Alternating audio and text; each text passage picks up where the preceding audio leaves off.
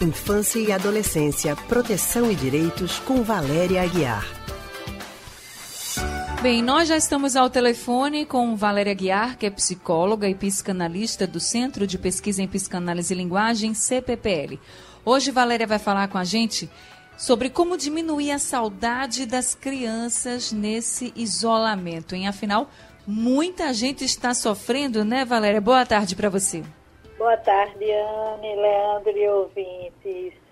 Pois é, muita gente sofrendo com muita saudade, né? sentindo falta de uma presença mais aconchegante.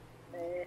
Pois é, né? Principalmente aí os vovôs e as vovós que não podem abraçar os netinhos, ter aquele Isso. contato mais próximo, né? Tá todo mundo em isolamento para a proteção da saúde de todos, mas os avós têm um papel importante no crescimento das crianças, né? São uma referência também nessa educação.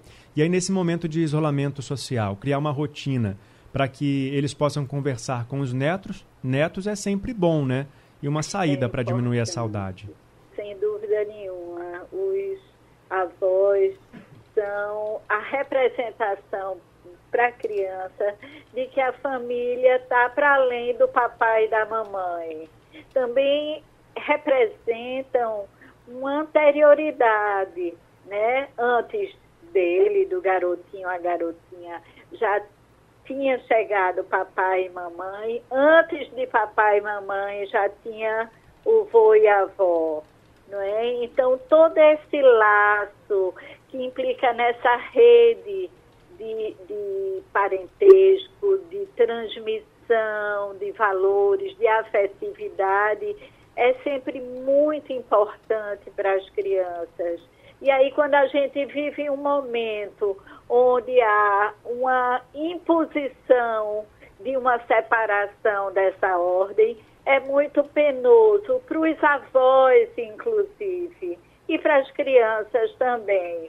Então, assim, poder os pais considerarem é, tomar providências e considerarem como fazendo parte dos cuidados estabelecer esses canais de encontro, de trocas, de mensagens, de contatos não presenciais entre suas crianças e os avós não é? Hoje em dia a gente tem o recurso das videochamadas por WhatsApp, é, outros canais de, de comunicação também pela internet, não é? E tem a possibilidade, assim, das crianças poderem em casa fazer desenhos para os vovós, não é? é vovô e vovó se der para ter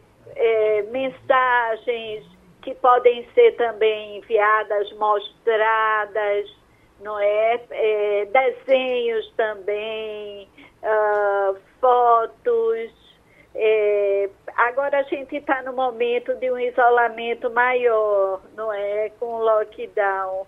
Mas é, ao longo desse período foi possível, assim, é, mandar docinhos para os netos, né? Os netos irem lá passar embaixo do prédio, soltar beijos. Então, assim, claro que essas formas elas vão variar em função do que está posto para nós desse cenário nesse momento se tem mais restrição ou menos, ou se vai afrouxando um pouco.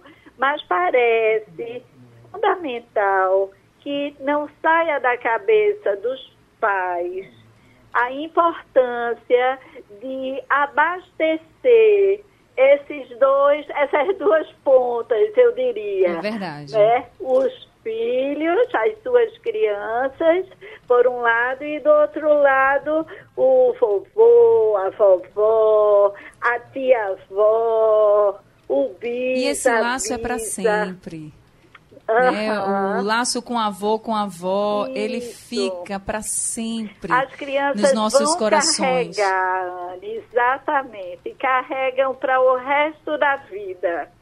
É verdade. É Ô, Valéria, você importante. falando E eu aqui pensando, gente, nada vai substituir um abraço. A gente sabe Sim. que o contato físico né, não é substituído. Mas essas Sim. dicas de Valéria foram valiosas, porque assim a gente vai pelo menos diminuir essa distância, essa Isso. distância física, porque Isso. O mais importante agora é a gente manter o nosso emocional bem. Então, Isso. seguir as dicas de Valéria, para a gente manter aí essa memória boa das crianças com Isso. os vovós, com as vovós e com os vovôs. Isso. E também para manter aí todos os idosos que estão com saudade dos seus netinhos mais felizes nesse momento de isolamento, né, Valéria? Muito Isso. obrigada pelas suas orientações. Anne, oh, Anne, e para as crianças também o aprendizado e a experiência de que mesmo longe o afeto continua, a ligação Isso. continua, não desaparece não.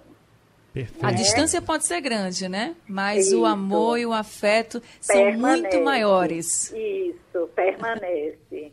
Isso. Pois é. Valéria, muito obrigada, viu? De nada, até quinta. Até semana que vem, Valéria. Obrigado. Até, Leandro, nada, tchau.